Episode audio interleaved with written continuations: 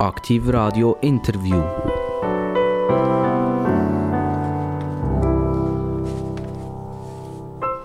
Aktiv Radio, das Radio, und ihr wisst es alle mittlerweile, das ist das Radio mit den interessantesten Gästen. Und äh, man sagt uns, wir sind ein bisschen politiklastig. Wir sollten ein bisschen mehr Leute von, äh, wie wir sagen, von der Straße, das klingt jetzt fast ein bisschen despektierlich, aber auch mal eine Kindergärtnerin oder jemand, der im Garten arbeitet etc. Äh, da kann ich nur eins sagen, meldet euch bei uns. Wenn ihr findet, wir sind ein bisschen zu kopflastig, dann aktiv werden. Wir sind ja Aktivradio. Es freut uns, von euch zu hören. Redaktion aktivradio.ch. Und jetzt werden wir doch unserem Namen wieder gerecht. Wir sind kopflastig, wir sind politiklastig und ich darf ganz, ganz recht herzlich begrüßen bei mir am Mikrofon der Stefan Müller-Altermatt. Der Stefan Müller-Altermatt ist ein Nationalrat äh, vom Kanton Solothurn. Er ist von der Mitte. Es fällt mir immer noch schwer. Ich wollte ihn wieder als CVPler begrüßen. Also, jetzt mache ich es korrekt. Hallo, Stefan Müller-Altermatt, Mitte, Schweiz, Kanton Solothurn, Nationalrat. Grüß mich noch. Stefan Müller-Altermatt, das mit den Scheiben Doppelnamen, das ist ja so eine, so eine Sache, oder? Ähm, Müller, wahrscheinlich, weil, weil die werden Müller 47. Wie viele Müller gibt es im Nationalrat? Im Moment nicht mehr so viel. Wir haben mal Fraktionsstärke. Wir waren etwa sechs, als ich angefangen habe. Äh, jetzt sind wir nur noch zwei im Moment. Also das war ein rechter Aderlass. Äh, aber eben, man muss natürlich definiert werden als Müller. Und ich bin ja auch gefragt worden am ersten Tag, wie ich Wölgi heissen und äh, das ist noch Aber bevor ihr in Politik seid, seid ihr auch der Müller-Altermatt oder seid ihr einfach der Müller gewesen? Ich bin sogar in der Politik eigentlich der Müller gewesen. Also im Kantonsrat wäre nie jemand auf die Idee gekommen, mich als Müller-Altermatt zu bezeichnen. Aber äh, auf den Wahlzetteln oder auf den Wahlvorschlägen haben wir immer den Allianznamen geschrieben. Und, und von dem her ist es nachher eigentlich auch logisch gewesen, dass ich den nachher auch im Parlament genommen habe. Und nicht Müller-Stefan oder Müller-Solothurn, das wäre auch noch eine Option gewesen. ja, genau. Ja, ja das, das, ist effektiv. also die, die, die, die ganz häufig sind, die werden damals mit, mit dem Kantonsnamen noch, noch benannt. Und also, die hat einfach gesagt, bei euch hätten wir noch weiter können gehen. Grüezi, Herr Müller, Altermatt, Solothurn, Herbertswil. Ja, genau, das wäre dann die ganz, ganz detaillierte geografische Beschreibung gewesen. Das, das wäre dann, wenn man eine Anleitung braucht, wie man euch muss sagen Ja, genau. Also ja. wir, wir, bleiben beim Müller Altermatt, ich glaube, das können wir uns merken. Und das weiß man auch, also wenn man Radio lässt, wenn man Fernsehen schaut, wenn man Zeitung liest, dann ist das sehr geläufig. Stefan Müller-Altermatt, äh, ihr seid ja nicht nur eben Nationalrat, also auf nationaler Ebene tätig, und vertreten unseren Kanton, sondern ihr seid auch in der Gemeinde aktiv. Ihr seid Präsident von, von einer Taler Gemeinde, mhm. von Herbertswil. Äh, das ist ja dort, wo alle meinen, es heisst Herbert Zwil, oder? Also wahrscheinlich jeder äh, Zehnte oder so schreibt das falsch, oder vielleicht sogar jeder Zweite schreibt das falsch. Ähm, von Herbert Zwil kommt ja der Kurt Flori, kommt auch von dort. Kurt Fluri ist Bürger von Herpenzwil. Bürger, ja, ja aber genau. sein Vater oder Grossvater hat in Welscherohr schon gelebt, in der, in der Ruhrmetropole. Also. Und, und ihr habt ja noch Floris bei euch, oder? Es ist sogar der häufigste Name bei uns im Dorf. Also nicht der Müller? Nein, der Fluri. Ja, Müller ist glaube ich Rang 4, Automat ist auf Rang 3. Ja, also. Hast du ein eine Inzucht bei euch hinten? Äh, das würde ich jetzt so nicht sagen. Das ist ein, ein, ein, ein happiger Vorwurf. Aber äh, es ist natürlich schon so, dass Tauerinnen und Tauer, sagen jetzt mal, relativ autochtone Gesteine sind. Die gehen nicht so gerne fort. Äh, aber, aber Inzucht ist ein, ein harter Vorwurf. Äh, Herr Müller-Altermatt, Gemeindepräsident und, Na und Nationalrat.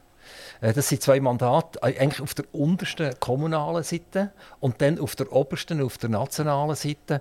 Und das zwischendrin hat er auch gemacht, ihr seid auch Kantonsrat.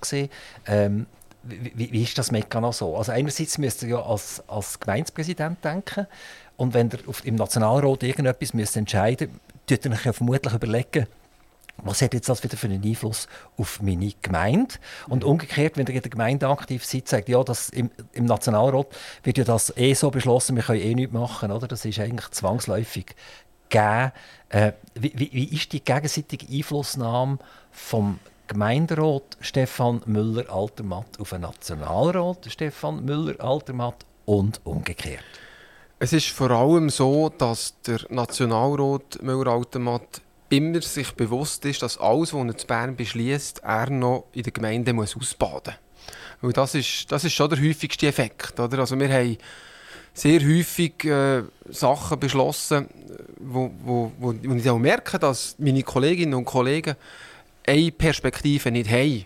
Oder? Nämlich die von der Gemeinde. Also ein Beispiel, wo wir mal über die IV-Reform diskutiert haben, das, da bin ich relativ frisch im Nationalrat, gewesen, haben wir darüber diskutiert, soll es eine IV-Vollrente geben ab 70 oder ab 80 Prozent Invalidität. Und äh, bei mir haben dann alle gesagt, ja, das kann man schon äh, aufentun, nicht mehr ab 70 Prozent, sondern erst ab 80 Prozent Invalidität der Vollrente.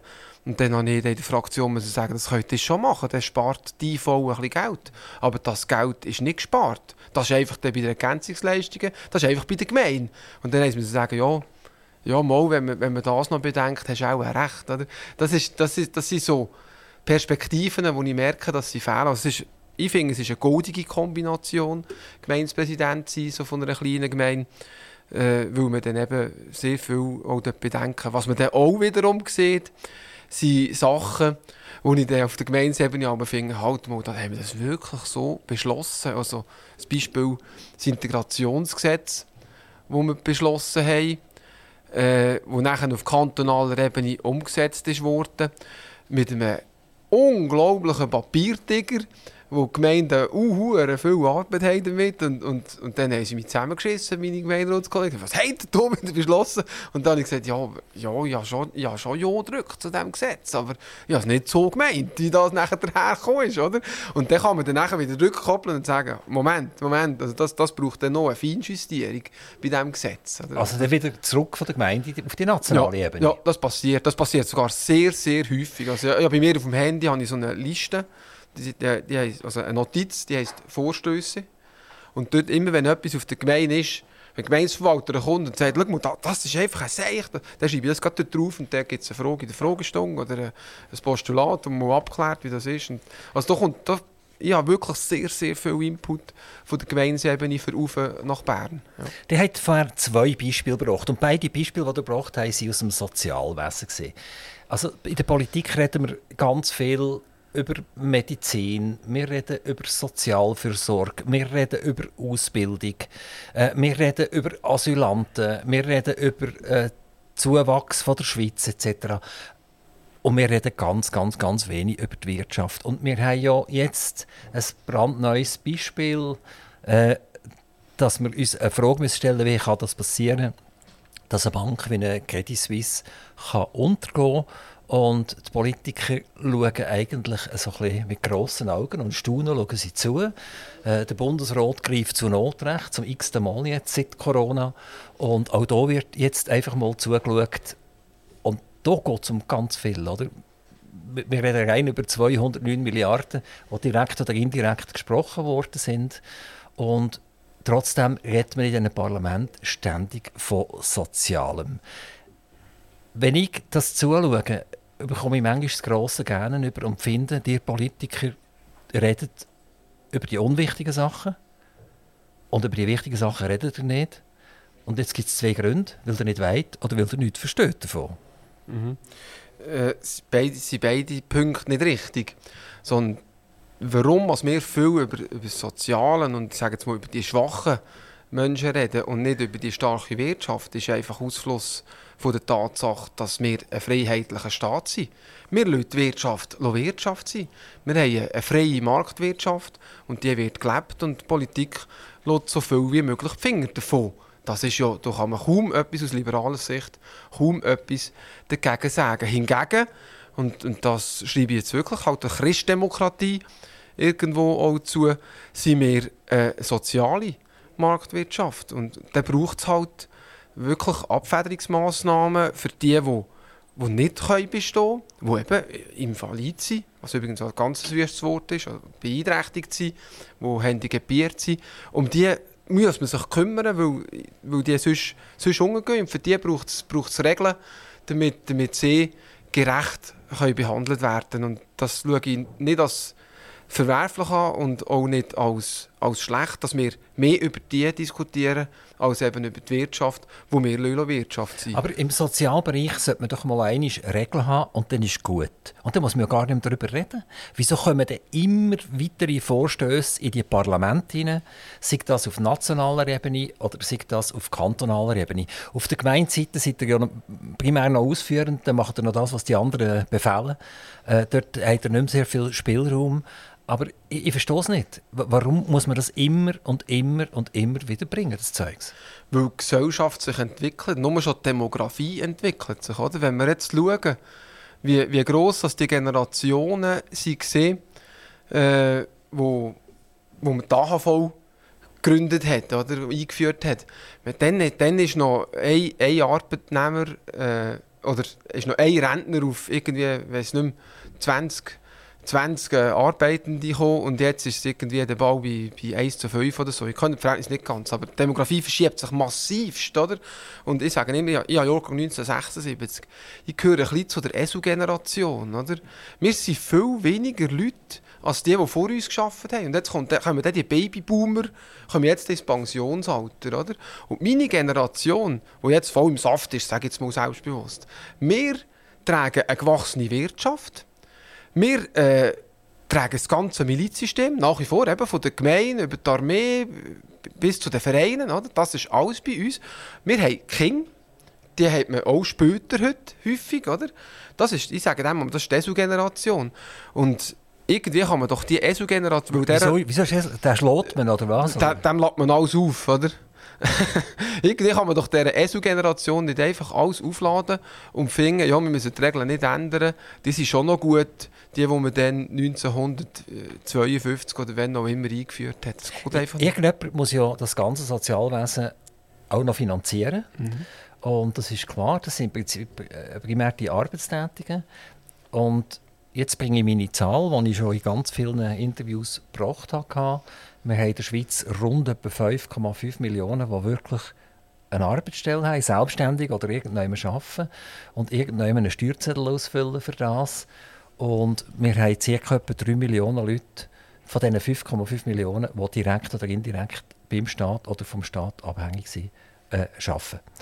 Und das Verhältnis, das geht ja nicht mehr auf. Oder? Das ist für mich sehr ähnlich wie, wie, wie Credit Suisse. Da hat man auch 10, 20 Jahre lang zugeschaut, oder? Wie sie sich immer, immer wie mehr äh, verheddert. Und, und da können wir dann vielleicht noch über die ganze Abzockerdiskussion auch noch ein bisschen reden darüber. Das ist ein anderes Thema. Aber man schaut eigentlich mit offenem Mund, schaut man zu, wie man ins Verderben rennt.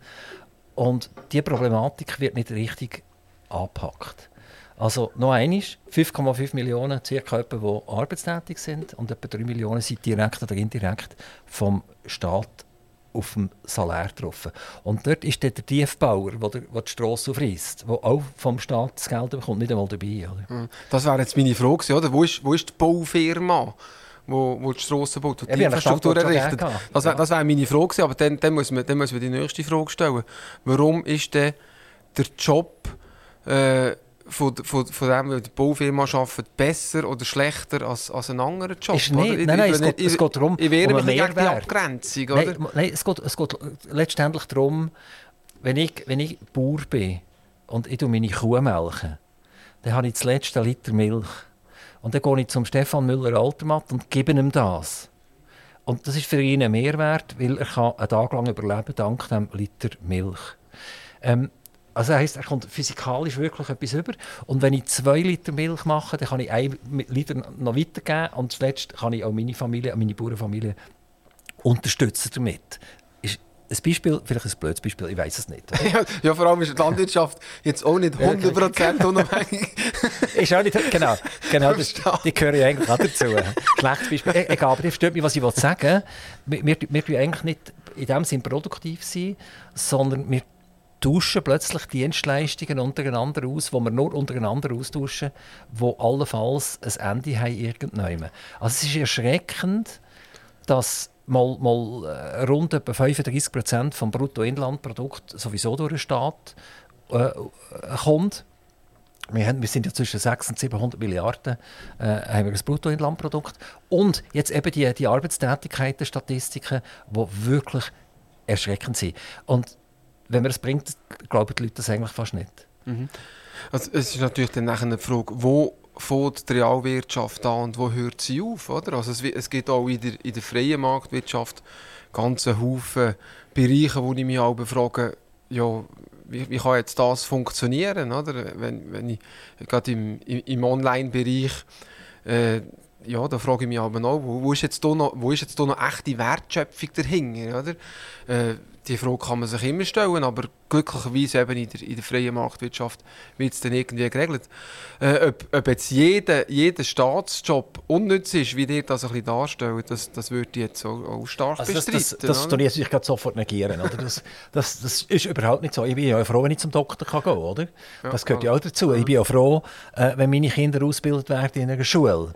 Äh, nein, selbstverständlich. Ich bin ja froh, wenn, es neu klopft und der Polizist kommt. Nein, überhaupt nicht. Mhm. Nein, ich bin ja ein sehr äh, staatstreuer Diener an und für sich. Oder? Nein, nein, nein, so ist das überhaupt nicht. Aber es geht mir eigentlich darum, dass vermutlich der Staat zu gross ist. Und, und die Politiker schaffen das nicht, das Ding einzudämmen. Oder? Und dann kommt immer die Argumentation, ja, die Bürger machen ja die Gesetze, oder? die verlangen das ja, dann machen noch Initiativen und, und dann machen noch einen Vorstoß und so weiter.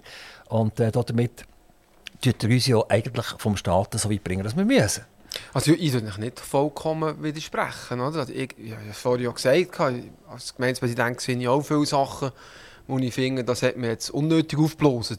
Ich habe ja vorhin das Beispiel vom, vom Integrationsgesetz gebraucht, wo wir, wo wir auf, unserer 600 Seelengemeinde sehr viel pragmatischer Schlenker könnten umsetzen, als, als das der Kanton natürlich hier vielleicht in der Stadt oder in der Agglomeration muss machen. Äh, das ist ein, ständiges, ein ständiger Kampf, sage jetzt mal, insbesondere zwischen Legislativen und Exekutiven. Und ich, ich nehme jetzt hier natürlich meine Sparten in Schutz und sage, die Legislative schaut durchaus darauf, dass der Staat nicht, nicht überbordet und, und schraubt sie zurück. Ich bin auch Mitglied, Mitglied von der äh, Geschäftsprüfungskommission vom Nationalrat. Dort ist das ein Thema, oder? ein ständiges Thema, dass man nicht äh, die Bürokratie überborden lässt. Aber wenn ein Bundesrat jetzt probiert, effektiv sein Departement zu verkleinern, oder? dann wird er abgewählt nachher. Das Gleiche, das Gleiche ist auch, äh, ich hatte den, den Regierungsrat Schneck vom Kanton Bern bei mir gehabt. Und das haben wir auch diskutiert. Oder? Und er persönlich kann sich das jetzt leisten. Der hat zweimal eine grosse Firma verkauft, der hat Haufen Millionen hinter, im Hintergrund auf dem Bankkonto und er kann sagen, ich gehe relativ cool und locker an meinen Regierungsrat her. Und ich kann Sachen bei mir im Departement durchsetzen und wenn sie mich nicht mehr wählen, dann wählen sie mich halt nicht mehr. Oder? Aber es ist ganz, ganz, ganz selten so etwas, oder? dass man mit einem wirtschaftlichen, dermassen potenten Hintergrund daherkommt, dass man, dass man eigentlich kann sagen und ich ziehe jetzt mein Ding einfach durch und wenn es der Bevölkerung passt, dann ist es gut und sonst habe ich halt Pech gehabt. Oder? Unter dieser Prämisse sollte jeder Politiker handeln. Jeder. Oder? Und, und, und äh, ich glaube ich glaub auch, das Volk merkt, wenn, wenn jemand eben nicht authentisch seine Meinung vertritt, sondern einfach seine eigenen Interessen oder, oder einfach schützt, die, die Klientel, die er hat, allenfalls auch die im Staat, dann ist er weg. Das glaube ich schon. Da, da, da gebe ich das Vertrauen schon beim Wähler. Ja. Die sind jetzt der Gemeindepräsident und das ist ein bezahltes Amt. Und dann sind der Nationalrat, das ist mittlerweile auch ein bezahltes Amt. Ähm, die sind Biologen von Beruf her, die haben doktoriert an der Uni Basel. Mhm. Ähm, was ist so euer Alltag? Ist das eigentlich, seid ihr Vollblutpolitiker? Jetzt nehme ich gemeint, nehme ich auch als Politiker. Seid ihr Vollblutpolitiker? Die noch so, machen noch etwas mit Wiesens und Tal und, und Park etc. Da kommen wir vielleicht noch darauf zurück. Aber äh, seid ihr sonst noch wirklich im, im Arbeitsumfeld tätig? Ja, eigentlich mein, mein, mein Arbeitsumfeld, das ich hatte, meine Ausbildung als Biologe, habe ich eigentlich nur noch in einem Mandat, das ich ausübe. Ich bin Präsident des Netzwerks Schweizer Park. Äh, dort tue ich äh, alle Schweizer National-, Natur- und Naturerlebnispark nicht nur politisch vertreten, sondern auch effektiv das Netzwerk führen von diesen rund 20 Parks, äh, wo wir auch gemeinsame Projekte haben, äh, wie Geoinformation, zum Beispiel, wo wir gemeinsam organisieren. Wir haben den Erfahrungsaustausch mit euch äh, touristische Projekte gemeinsam entwickeln. Also dort bin ich auch noch, ich sage jetzt mal, beruflich tätig äh, in meinem angestammten Bereich. Das ist ein Mandat. Aber, aber die Parks sind wieder staatlich finanziert?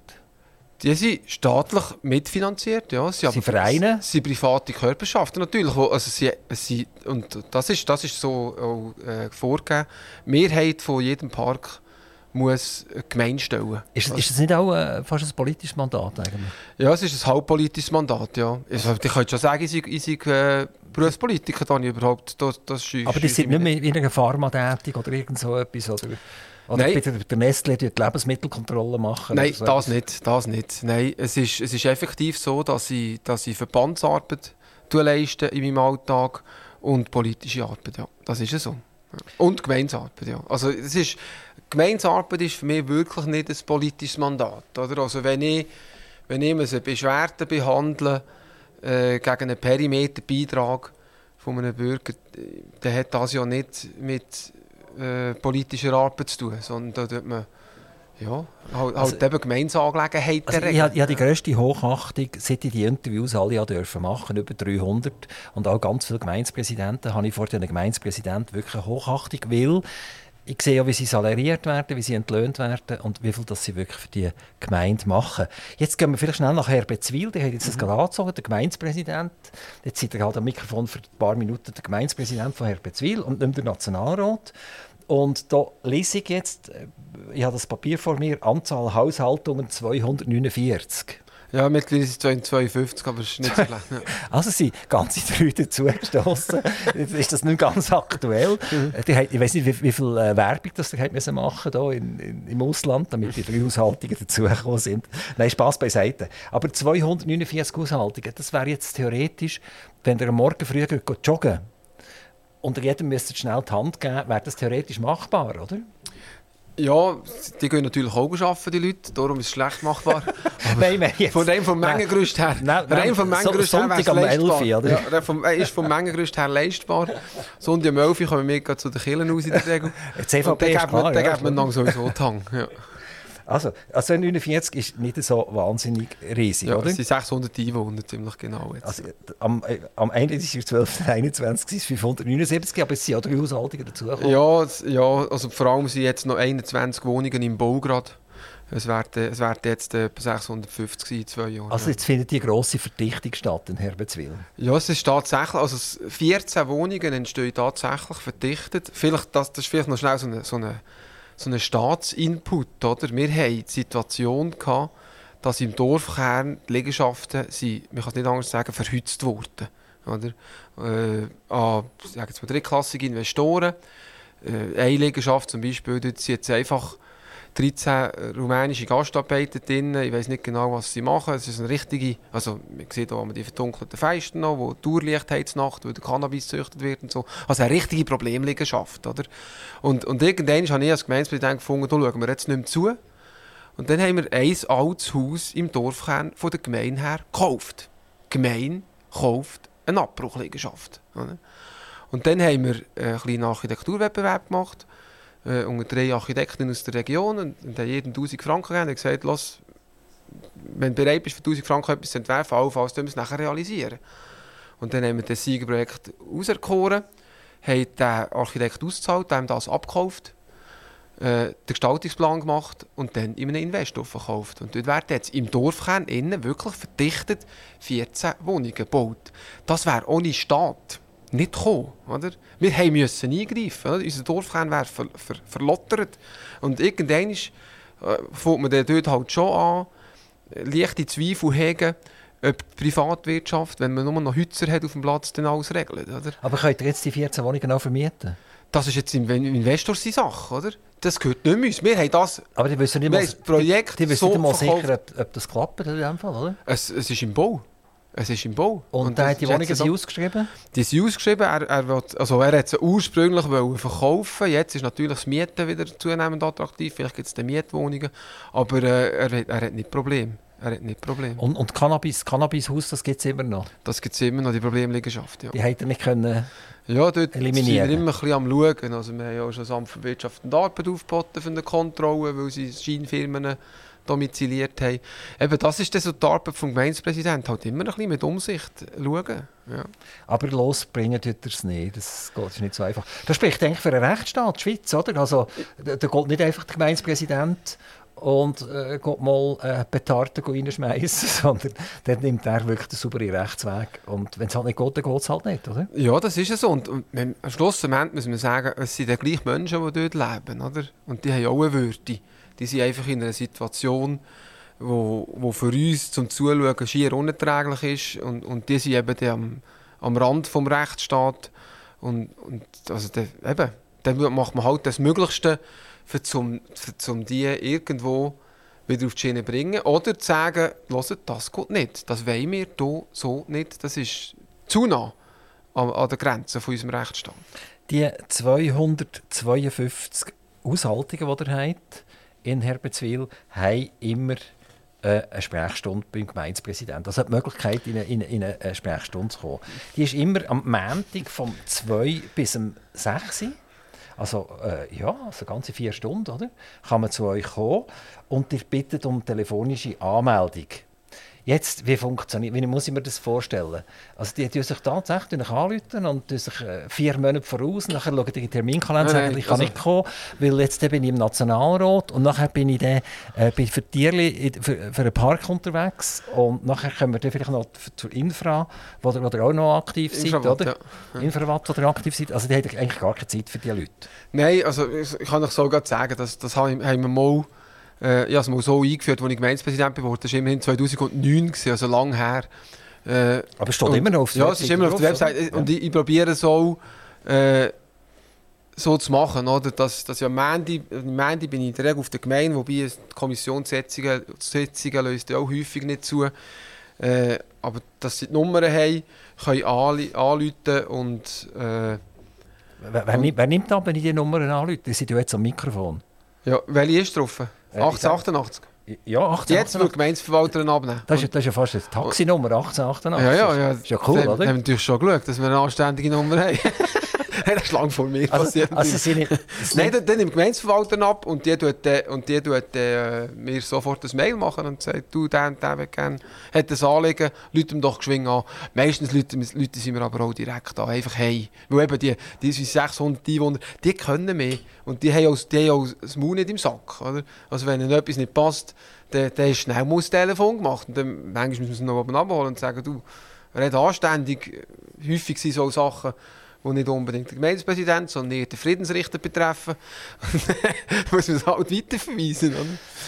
Ähm, wenn ich das letzte Mal jemand in die Sprechstunde komme?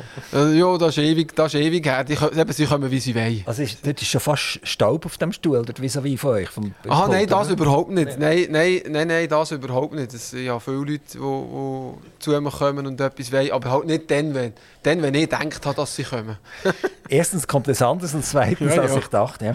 Ähm, die haben einen Schulleiter gesucht für Welscherohr, Herpetswil und für Edermannsdorf, Watzendorf. Ist das mhm. richtig? Und wir haben gefunden. Ja. Eine Schulleiterin hat er gefunden, ja. Genau, und sie wird im, im Sommer dann anfangen. Ja.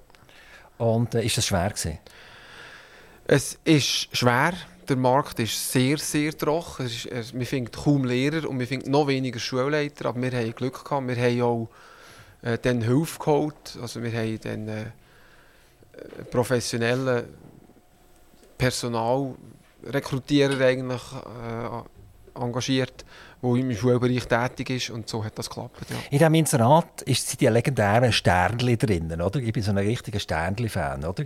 Also sie suchen einen Schulleiter Sternin mhm. und dann darf sie nicht einmal voll arbeiten, sondern sie darf nur 70 bis 80 Prozent arbeiten. Ist das, ist das eine finanzielle Frage? Oder? Das war eine finanzielle und eine organisatorische Frage, weil wir, wir haben insgesamt äh, eben 130, 150 Prozent ausschreiben hatten. Äh, und das kann ja eine Person allein nicht machen. Und damit nicht eine Person nur 20, 30 Prozent hat, haben, wir dann eben die abgenommen, damit die andere auch ein Rechtspensum hat. Das hat mit dem zu tun gehabt. Eben, ich, ich habe das Sternchen angekündigt, das da drauf ist. Oder? Also ich selber bin natürlich ein absoluter, also nicht ein Sternchen-Hasser, das ist jetzt gerade, das ist jetzt gerade ein bisschen übel gesagt oder so etwas, oder? sondern einfach, ich finde es äh, eine Katastrophe. Oder? Äh, die Verhunzung von der Schrift, äh, was der Herr Duden uns mal vorgeschrieben hat und nachher die Kontroversen, also der Bund sagt irgendetwas, der Kanton ploddert irgendetwas und die Gemeinde führt es nachher aus und tut das Sternchen dazwischen drin. Äh, wie, wie steht ihr zu diesen Sternchen? Ständli finde ich auch nicht so schön. Es ist, nicht, es ist sprachlich überhaupt nicht elegant. Darum tue ich, wenn ich, also gut, gendern irgendwie muss man, entweder schreibt man Schu Schulleiter oder Schulleiterin, dann schreibt man es aus, dann hat man einfach ellenlange Texte und beim, beim Inserat ist das finanzrelevant. darum, darum sollte man glaube schon beide berücksichtigen. Ich persönlich mache, mache lieber Doppelpunkte, was man ja jetzt zusammen macht, weil das barrierefrei ist. Wieso müssen wir eigentlich barrierefrei sein? Ist das nötig? Ja, das ist nötig. Schon? Ja, das ist nötig, weil, weil wenn, also, wenn wenn, wenn, jetzt, also, wenn, wenn, wenn Blinde ein Inserat lesen oder vorlesen, soll das möglich sein. Oder? Und das Ständchen ist eben dann Seich.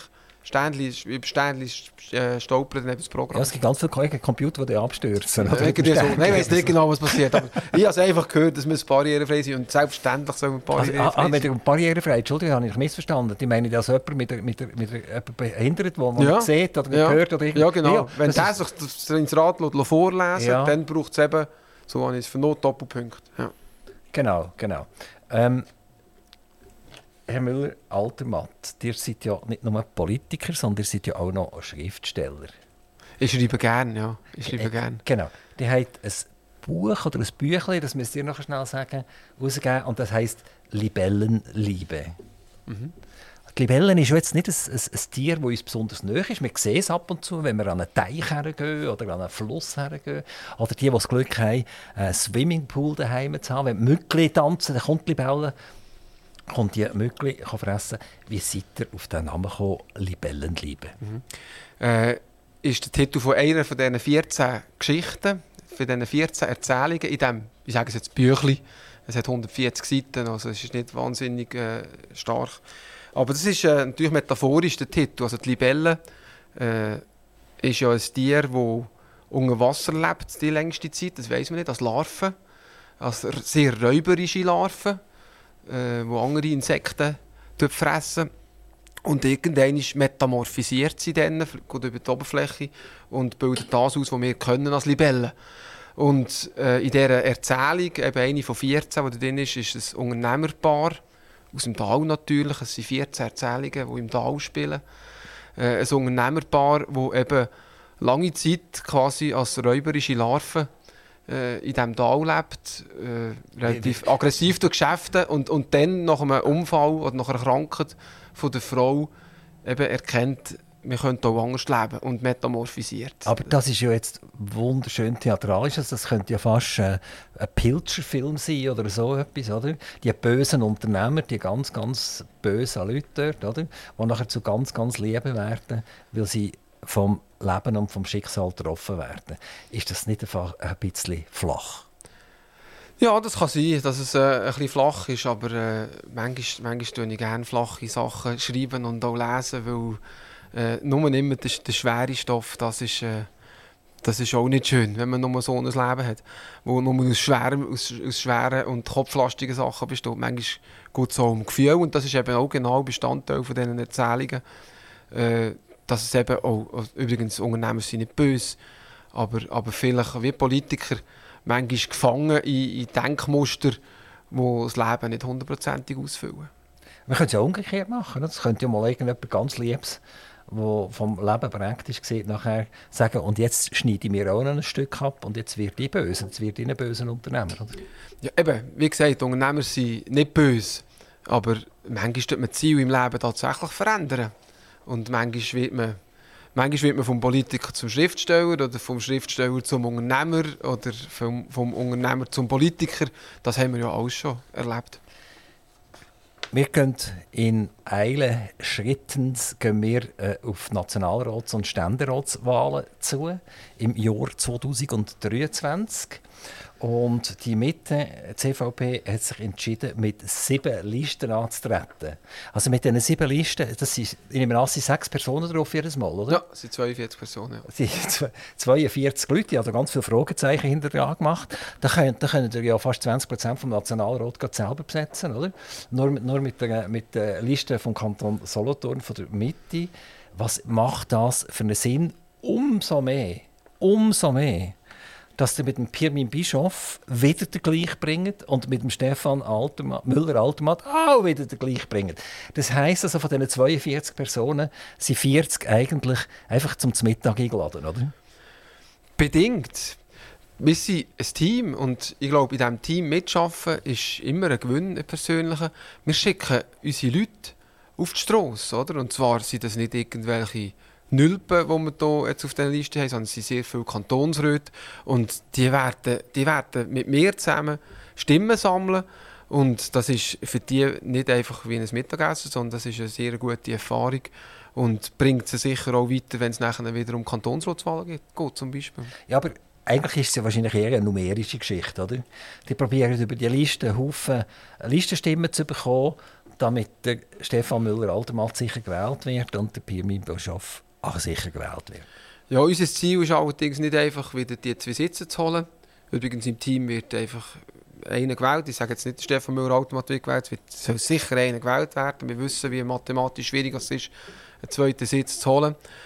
Äh, wir haben auch das Ziel, dass wir Wählerstimmen zulegen Wir wollen pro prozentual wachsen, weil halt wir auch ein Image von einer Siegerpartei uns zulegen damit wir irgendwann das Fernsehen, das vorhin definiert hat, dass wir so viele Leute im Nationalrat stellen können, dass wir das erreichen. Wobei eben als Solothurner wird es dann schwierig, äh, mehr als sechs Sitze im Nationalrat zu haben. Wieso bringen die den Pirmin Bischof wieder? Weil er populär ist, weil er, weil er der Oberlehrer von der Nation ist geworden, oder? Wenn man ja sieht, in der Arena, oder so ist er immer der, der erklärt, wie es funktionieren muss. Und dann kommt man tatsächlich meistens noch gar noch raus. Mhm. Im Gegensatz zu den anderen. Äh, er ist schon im Pensionsalter oder näher dran. Und äh, der könnte doch jetzt seine junge Familie genießen, die er hat. Sein schönes Haus, das er sich gebaut hat. Und äh, jetzt bringt er ihn schon wieder. Ist nicht ein bisschen langweilig? Pimin bringt es.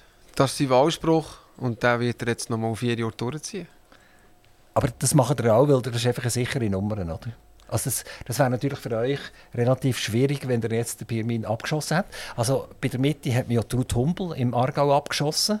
Der ist mir zugegangen und hat gesagt, liebe Ruth, das längt jetzt. Sie ist übrigens auch hier bei mir am Mikrofon mhm. und hat über das Auskunft gegeben. Und hat gesagt, dass sie nicht wollte, sondern dass das sehr unangenehm war. Und sie, aber sie hat noch ein bisschen erzählt über die Pläne, die sie jetzt hat, wo sie, mit der Zeit, die sie gewonnen hat, dass sie nicht Nationalrätin ist. Ähm, wäre es nicht noch gesehen, jemanden aufzubauen. Ich habe fast das Gefühl, die machen genau den gleichen Fehler, den äh, äh, der Kurt Flori gemacht hat, indem er keinen sauberen Nachfolger aufgebaut hat. Es ist niemand bekannt gewesen. Und äh, wir kennen das alle, was passiert ist in der Stadt Solothurn. Die Sozialdemokratie hat übernommen von den Freisinnigen. Und äh, das hat man eigentlich so vielleicht nicht erwartet. Und ich habe das Gefühl, dass der CVP-Sitz nicht werden können verteidigen, wenn der Pirmin Bischof zurücktritt. Jetzt hat er ein bisschen widersprochen. Oder? Vorher hat er Vorwürfe gemacht, dass wir so viele Kandidaten haben. Und zwei Minuten später hat er gesagt, wir bauen niemanden auf. Nein, die bauen doch niemand auf. Wir bauen, wir bauen ganz Haufen Leute auf, oder? Wenn einfach 42 Leute auf einer Liste drauf tut, hat, er noch gar niemand aufgebaut, jetzt oder? Mal, jetzt testen wir denen ihren Marktwert, oder? Jetzt testen wir denen ihren Marktwert und nachher... Und nachher und das ist sie nachher parat. Das ist sie nachher parat. Sagt der Goliath zum David, oder? Genau, genau. Ja, ja. Also, äh, hat er irgendeinen seid ihr noch in der Ständerat? An und für sich machen das so, wie alle machen, oder? Zuerst tut man eine, über längere Zeit in Nationalrat und dann ist er bekannt, oder? Wie ein bunter Hund, oder? Und nachher macht man ihn zum Ständerat. Ist das, also ich, ich könnte fast schwören, dass das wird passieren äh, Der Stefan Müller-Altermatt kandidiert dann nachher vier Jahre später für einen Ständerat. Das kommt jetzt darauf an, wie gut dass eure Werbung für die Libellenliebe zieht, oder? Wenn natürlich jetzt da, da die, die, böse, dank eurer Werbung die, das Buch einschlägt, wie noch etwas und, und auf der Bestsellerliste zuoberst landet, ja, nein, dann, die, dann muss ich gar nicht mehr ständig... Die, die, bösen, die bösen Unternehmen kaufen das alle nicht. Nein, also okay, was hat jetzt das miteinander zu tun? Verstehe jetzt nicht. Also ich meine wegen, wegen dem finanziellen Rucksack nachher, oder? Der, der, der, der, der hat vielleicht erkannt, dass das nichts miteinander zu tun hat. Ich bin einfach mit der Antwort ausgewichen. Ah, ist gut. Also, also ich vermute, wenn wir, ich habe fast ein bisschen Zukunft, ich habe Kristallkugeln vorgenommen, steht dort Stefan Müller-Altermatt. Aber dann haben wir das Problem nachher im Nationalrat. Ich meine, der hat genau einen Sitz von sechs, oder? Mhm. Und das Interessante ist, dass sie alles einzelne Parteien, wo das aufgeteilt ist im Kanton Solothurn. Außer die SVP die 2. Ja, die SVP hat 2, ganz genau. Jetzt müssen sie schauen, dass sie das können verteidigen selbstverständlich, ja. jetzt, wo der Waldi wo man zurücktritt. Ähm, Also die, die müssen den Sitz auch noch, auch noch verteidigen, oder? Und dann machen, ich weiß, nein, ich kann, ich kann es gerade selber beantworten. Also die kandidieren für den Nationalrat und für den Ständerat. Und dann werden sie gewählt im Nationalrat und im Ständerat und dann kann einer hinterher rutschen, der erste Ersatz. Das wird so, so passieren. Das wird so mit grosser Wahrscheinlichkeit nicht passieren, aber äh, ja, es ist, es ist eigentlich noch eine gäbige Idee. Nein! Also ich, also ich habe es jetzt einfach aufgeschrieben. ich habe in ein versiegeltes Kuvert rein da und ich, und ich nehme es dann nachher wiederführen. Äh, Stefan Müller-Altemat, ähm, ich würde gerne noch schnell über eure Aktivität in Armenien reden. Mhm. Ihr tut euch doch relativ stark zum Fenster auslehnen. Und das ist ein Konflikt äh, zwischen Aserbaidschan und Armenien, wo für uns ist der sehr weit weg. Also wir, wir verstehen auch nicht richtig, wir wissen gar nicht, was dort abgeht. Ich habe mir eine Karte ausgedruckt und habe dort gesehen, dass eigentlich äh, die, die eine grosse Grenze haben zur Türkei, eher nicht so gut auskommen mit der Türkei. Und Armenien, das sind die, die eher euch am Herzen liegen. Äh, warum auch immer, oder? Äh, die haben eine Schutzmacht, die sagen denen nicht unbedingt so, und das sind die Russen. Oder? Also da sind ganz stark im Bett mit den Russen zusammen und müssen den inneren Konflikt, den ihr im Moment vermutlich habt, müsst ihr irgendwie ausfechten, oder? Ja, es ist nicht einmal so ein schlimmer innerer Konflikt, weil Russland ist, mich, ist wirklich nicht die Schutzmacht von Armenien. Russland ist, ist die Besatzungsmacht von Armenien seit der Sowjetzeit.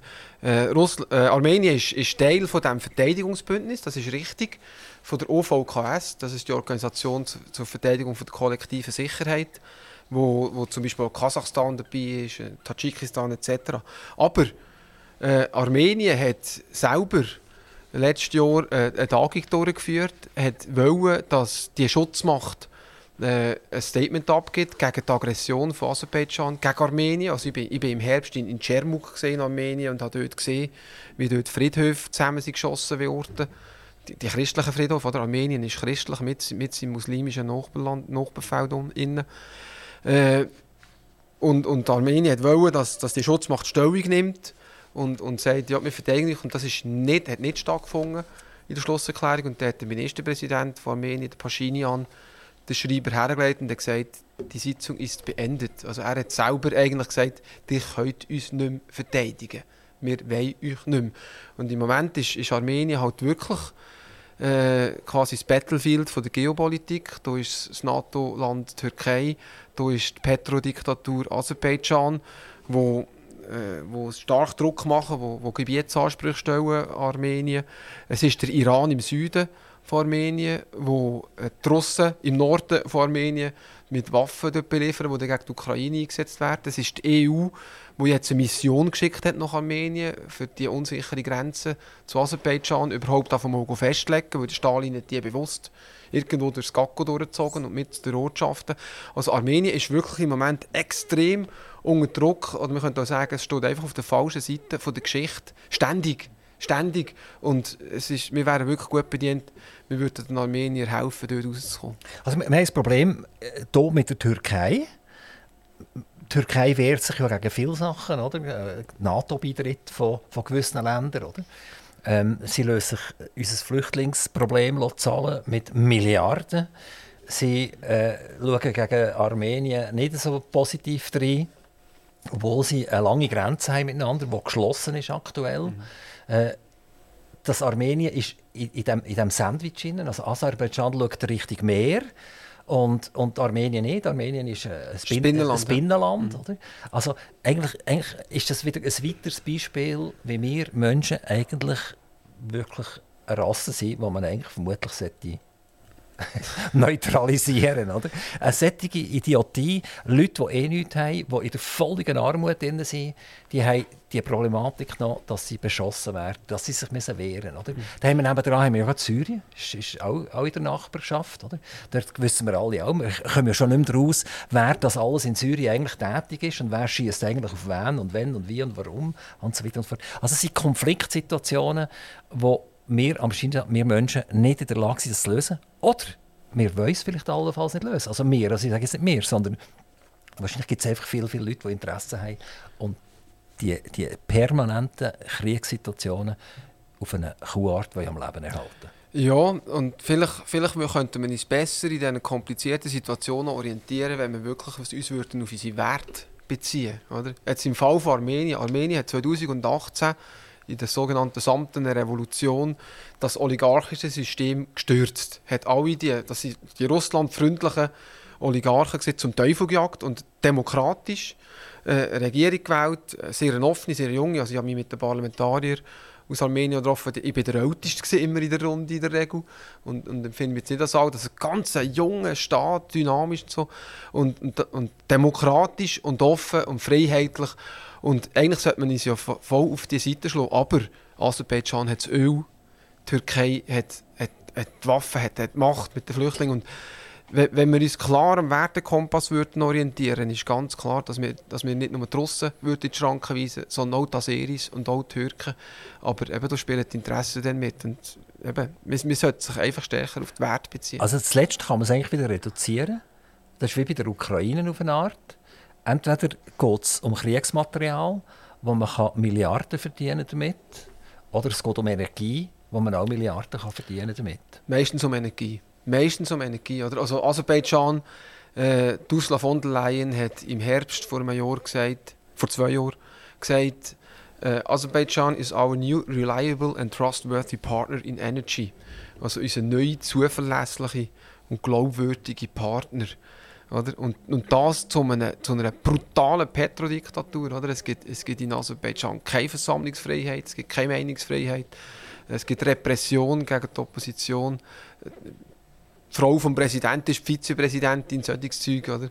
Und, und das, ist, das ist der glaubwürdige Partner. Also alle Werte über Bord geworfen für das Öl und für das Gas. Also wenn ihr das ja live miterlebt, ihr seht dort in grösster Armut, dass die Ärmsten werden am meisten blockt und werden mit Waffen konfrontiert wenn man jetzt auf unsere Neutralitätsdiskussion das umbleibt, dann kann ich mir vorstellen, dass der eine Seite, die sagt, wir werden keine Waffen exportieren, wir erlauben das nicht, wir bleiben eigentlich eine stabile Neutralität.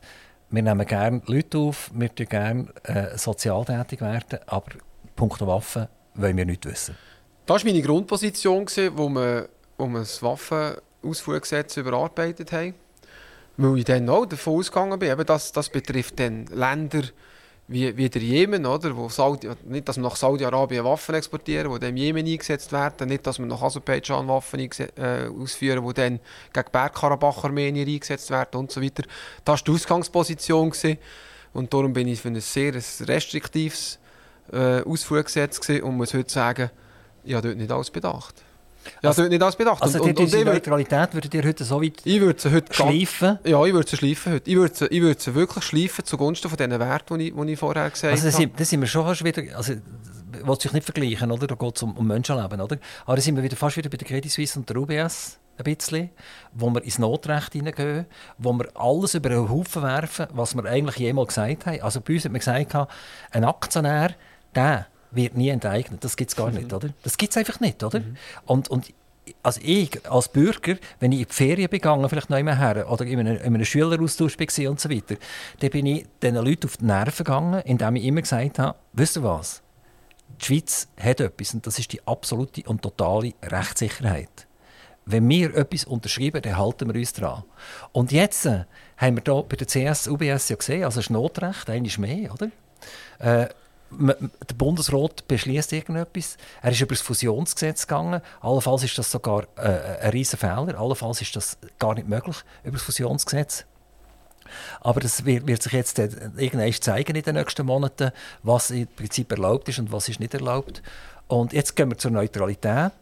Unsere Neutralität ist im Ersten Weltkrieg nach dem Zweiten Weltkrieg ist die definiert worden und ist als absolut angeschaut. Und die Politiker führt jetzt an dem auf umschleifen. Also die Frage ist, äh, das dürfte doch gar nicht, oder?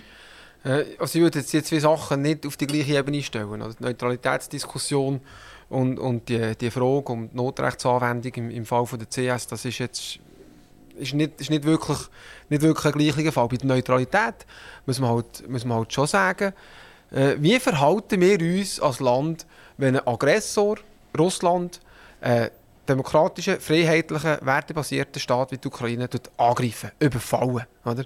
Kann man hier neutral sein? Und muss ich sagen, nein, das kann man nicht. Das kann man nicht. Man muss Position beziehen. Aber, aber äh, Herr Nationalrat Stefan Müller-Altermatt, 2014 haben die Russen die Krim übernommen. Mhm. Und dann haben wir unsere Neutralität nicht über Bord geworfen, oder? sondern wir haben das einfach geschehen. Mhm. Und es gibt einen ganz berühmten Spruch, das heißt, wehret den Anfängen, oder? Und dort habt ihr alle zugeschaut, oder? Und jetzt, wo die Hunde alle in die Richtung bellen, oder? Bellen ihr jetzt ebenfalls mit, weil ihr sagt, ich, ich will ja nicht ein Kätzchen sein auf der anderen Seite, wo alle über, darüber herfallen. Also irgendwann verstehe ich die Welt nicht. Ja, also ich gebe noch recht, vielleicht hat man dort zu viel zugeschaut. Äh, allerdings müssen wir so noch korrigieren. Oder? Russland hat 2014 nicht nur Krim übernommen, sie haben auch Donetsk und, und Luhansk gewisse Bereiche übernommen. Sie haben in Georgien Südossetien überfallen und, und besetzt. Äh, und man hat, man hat eigentlich zugeschaut. Man hat das als, noch als, als regionale Konflikte angeschaut. Jetzt haben wir natürlich schon eine andere Dimension. Oder? Er hat nach, Putin hat nachher die ganze Ukraine beschossen. Das muss eine, die andere Dimension, die es hatte. Und, und der zweite Punkt, man hat dann 2014 sich auch noch zurückgehalten äh, mit dem Verweis auf die guten Dienste. Also die Schweiz hat ja eine sehr konkrete Rolle in Bezug auf ja, Russland. das sollte sie ja genau weitermachen, oder? Ja, sie hat, sie hat, ja jetzt kann man nicht mehr. Oder? Also dann, man hat natürlich, man hat vor allem, ja, vor allem den Briefträgerdienst... Ist furchtbar, dass man das man kaputt gemacht hat. Nein, man hat den, man hat den Briefträgerdienst Georgien, Russland vor allem im, im, im Hinterkopf gehabt. Oder? Die Schweiz ist vertreten von Russland in Georgien und von Georgien in Russland. Und das war natürlich ein enormer Wert, gewesen, wo man dann aufs Spiel gesetzt hat, wenn man, wenn man sofort Russland einseitig verurteilt hat. Aber eben nachher mit neuen Dimensionen sagen, jetzt, jetzt, jetzt, können wir, jetzt, ist auch, jetzt, ist auch, jetzt sind auch die guten Dienste nicht mehr wert. Oder? Jetzt kann man auch mit dem Putin nicht mehr reden. Jetzt ist er einfach übergegangen. Es ist einfach die Frage, schauen wir ein bisschen über die Nasenspitze über. Und ich will zwei Sachen erwähnen. Das eine ist Afghanistan. Damit die Amerikaner aus Afghanistan raus sind, sind Diskussionen in Katar stattgefunden. Und mehr oder weniger unter der Hoheit der Chinesen. Das müsst ihr euch jetzt mal vorstellen, oder? Okay? Also, Europa war nicht mehr gefragt. Die Amerikaner mhm. haben nur noch geschaut, wie kommen wir irgendwie dort raus. Und haben die Chinesen, die Araber und so weiter machen, um in Afghanistan eine neue Ordnung herzubringen. Und die neue Ordnung ist ja katastrophal. Also, was wir dort hergebracht haben in den vielen, vielen Jahren, Westpräsenz, das ist ja ein Horror, oder? Ja, die Ostpräsenz war allerdings auch einer. ist einfach länger her, oder? Ja, ist länger, ist, ist länger her. Ist länger her oder? So, und jetzt geht es weiter. Äh, wir, wir haben den Xi Jinping, der Russland besuchen oder? und die immerwährende und grosse Freundschaft ausspricht. Und jetzt haben wir eigentlich endgültig verloren. Jetzt haben wir verloren, weil wir wissen ganz genau, if you can't fight them, join them, oder? Also wenn du sie nicht kannst bekämpfen kannst, dann musst du halt irgendwie mit ihnen auskommen von irgendeiner Kuhart, sonst machst du noch viel mehr kaputt. Und wir, müssen, wir werden das in der Tagesschau und überall immer mehr sehen, dass wir den Xi Jinping werden als Friedensstifter, das in Anführungs- und Schlusszeichen anschauen. Und der amerikanische Präsident wird nicht einmal mehr eingeladen. Der amerikanische Außenminister kann daheim bleiben und Marshmallows bröteln über dem Feuer. Oder? Mhm. Und dorthin führen wir es. Und dort sollten wir schauen, dass wir halt in diesem ganzen Zirkus irgendwie unsere Neutralität behalten, dass wir ernst genommen werden und dass wir immer ein Land bleiben, wo sich die Kriegsgurgeln können treffen miteinander. Das, also das, das bestreitet auch niemand, oder? Äh, wir, wir, haben, wir haben hervorragende Beziehungen zu China, obwohl China ein Unrechtsstaat ist. Oder? Absolut. Aber wir reden denen halt nicht rein. Insofern sind wir, sind wir neutral. Dass das nordatlantische Bündnis, dass, dass die nordatlantische Zeit vorbei ist, geopolitisch gesprochen, das wissen wir schon lange. Aber was machen, wir, jetzt, ändern, was machen wir jetzt, wenn wir herausfinden, dass die Chinesen indirekt massiv Waffen liefern nach Russland für einen Krieg gegen die Ukraine? Was machen wir nachher? Ja, dann sind wir, immer noch, sind wir immer noch Friede, Freude, Eierkuchen. Nein, dann sind wir nicht Friede, Freude, Eierkuchen. Was machen wir nachher? Sonnenklar, das dann kommt nach 80 Prozent der Produkte, also, äh, gibt es kein Auto mehr rumfahren und nicht mehr, oder? Wegen dem, unter anderem wegen dem äh, mache ich mich seit Beginn von meiner politischen Karriere stark für regionale Wertschöpfungsketten Wegen dem habe ich so etwas aufgebaut wie einen Naturpark, damit wir unsere Produkte können produzieren und nicht alles müssen aus der Ukraine oder aus China importieren, auch die Nahrungsmittel nicht. Das ist, das ist Teil von meinem politischen Programm. Da habe ich überhaupt keine Differenzen zu. Wie, wie geht es denn Wiesent im Tal? Denen geht es wahnsinnig gut. Sie, sie haben jetzt endlich gecheckt, dass sie ihr ganzes Keg, das sie zur Verfügung haben, könnten ausnutzen könnten. Gestern sind sie das erste Mal am, am Westrand von diesem Keg auftaucht. Äh, nein, es geht ihnen wirklich sehr, sehr gut. Was ist ein Wiesent? Was ist das? Ein Wiesent ist äh, eigentlich quasi die Schwesterart zum, zum Hausrind. Äh, also ein, äh, ein Wildtier, eigentlich noch, noch recht ein, ein einheimisches, aber ausgerottetes Wildtier. Das grösste Landlebewesen von Europa, das äh, nach dem Ersten Weltkrieg komplett ausgerottet ist worden, wo nur in Zoos überlebt hat. Zwölf, zwölf Tiere haben, haben überlebt. Und dies, mit denen hat man dann wieder eine Zucht angefangen. Und ein Teil von dieser Zucht ist jetzt bei uns. Ja. Also was wir machen, ist ein Artenförderungsprojekt äh, in der Hoffnung, dass die Art halt doch noch, obwohl sie durch einen ganz schmalen genetischen Fleischhaus durch müssen, doch noch überlebt. Wie kann man sich das vorstellen? Das, äh, ist das ein Quadratkilometer groß oder wie groß ist das Gegend? Äh, am Schluss ist es ein Quadratkilometer. Ja. Jetzt ist es etwa, etwa nach einer halben. Wir haben jetzt zwischen ihnen noch einen Haken, dann nehmen wir den weg. Ist, ist das eine Million, eine Million äh, Quadratmeter? Äh, ja, das? auch schon etwa, ja. 1000 auf 1000 oder was? 100 Hektaren, oder? Ja. Jetzt ist es doch kompliziert. also, äh, ein Quadratkilometer, aber es ist ja nicht riesig, oder? Das ist ja, nicht Ja, riesig, es ist, also- es ist immerhin gross. Also oder? der- Also es ist, nicht, es ist nicht, äh, nicht einfach ein Zoogehege, oder? sondern es ist, es ist eine strukturierte Landschaft mit viel Wald, weil es ist ein Waldtier eigentlich, aber auch mit Offenland. Äh, zum mal schauen, wie, wie verhält sich das mit, mit, dem, mit dem Hausrind, das eben auch dort ist, mit den Kühen. Äh, mit, mit Waldrändern natürlich, mit Hecken und so können sie den ganzen Lebensraum ein bisschen austesten. Oder? Es darum- die noch gefüttert oder, oder tut das völlig sich alleine wir haben sie jetzt im Winter äh, müssen wir noch ein bisschen zufüttern, weil, eben, weil das Gebiet nicht unendlich gross ist, haben wir natürlich schon eine viel zu grosse Dichte. Also wir haben etwa 20 Mal mehr Wiesente dort drauf, als natürlicherweise drauf wären. Und darum ist natürlich die Futterbasis so, schon schmal. Aber wir versuchen mit möglichst wenig Zufütterung, um eben zu schauen, könnten sie natürlicherweise überleben. Aber die sind schon zutraulich. Also, dann, wenn, wenn der kommt, der zufüttert, dann können sie schon kann, kann schnürlen, so wie eine, wie eine Katze oder so. Sie sind, nein, sie sind eben viel zu zutraulich gesehen, oder? Weil sie, sie kommen ja logischerweise aus einem Zoo, es sind nicht Wildfänge, sondern sie kommen aus einem Zoo und, und sie sind sich den Menschen halt viel zu stark gewöhnt gesehen, oder? Also es braucht wahrscheinlich zwei bis drei Generationen, bis sie dann richtig wild sind. Äh, und, und der Ranger, den können sie halt und zu dem kommen sie wirklich, also ich bin auch einmal mit dem Ranger zusammen durchs Gebiet und wenn ich allein gehe, dann gehen sie, sie sind sehr schüch, oder? Jetzt mittlerweile, sie, sie, sie verziehen sich im Wald und im Wald sind sie noch scheucher, als wenn sie im Offenland sind. Äh, aber wenn der Ranger dabei ist, dann kommen sie. Ja, das ist ein bisschen... ist, ist noch schön, wenn man kann über Wiesens reden kann und so ein bisschen Armenien, Aserbaidschan vergessen, China vergessen, Amerika vergessen, äh, Credit Suisse vergessen, ist noch schön, oder? Ja, ist auch persönlich ein Ausgleich. Oder? Also ich gehe, ich dann wirklich gerne auf die Zoomat äh, und schaue die Tiere an, äh, studiere ein bisschen ihr Verhalten und das, das ist wirklich ein toller Ausgleich. Kann man dort einfach herkommen und diesen Tieren zuschauen? wenn man sie findet. Oder? Mittlerweile ist es nicht mehr so einfach. Am Anfang waren sie eben sehr ortstreu und sind nicht so gerne in den Wald rein, weil sie nicht mal den Wald kennt vom, vom Zoo her. Äh, mittlerweile verziehen sie sich und dann findet man sie nicht mehr so schnell. Jetzt muss man eigentlich eine Führung buchen, dann hat man eine größere Garantie, dass man sie findet. Stefan Müller-Aldermatt, Nationalrat vom Kanton Solothurn, Gemeinderat von Herbezwil, also nicht Herbergzwil. Ja, das- das, also, es gibt ein Solothurner Namensbuch und dort drin heisst es, das zweite R fiel dem regionstypischen Konsonantenschwund zum Opfer. Muss so gegangen sein. Hat auch mal so geheissen, jetzt nicht mehr. Liebe Zuhörer, jetzt wisst ihr mehr über Herbezwil und über äh, Stefan Müller-Aldermatt. Ganz, ganz herzlichen Dank, dass ihr vorbeigekommen seid. Das war spannend. gewesen. Merci vielmals und viel Glück für die Wahlen 2023. Danke vielmals. Aktiv Radio Interview.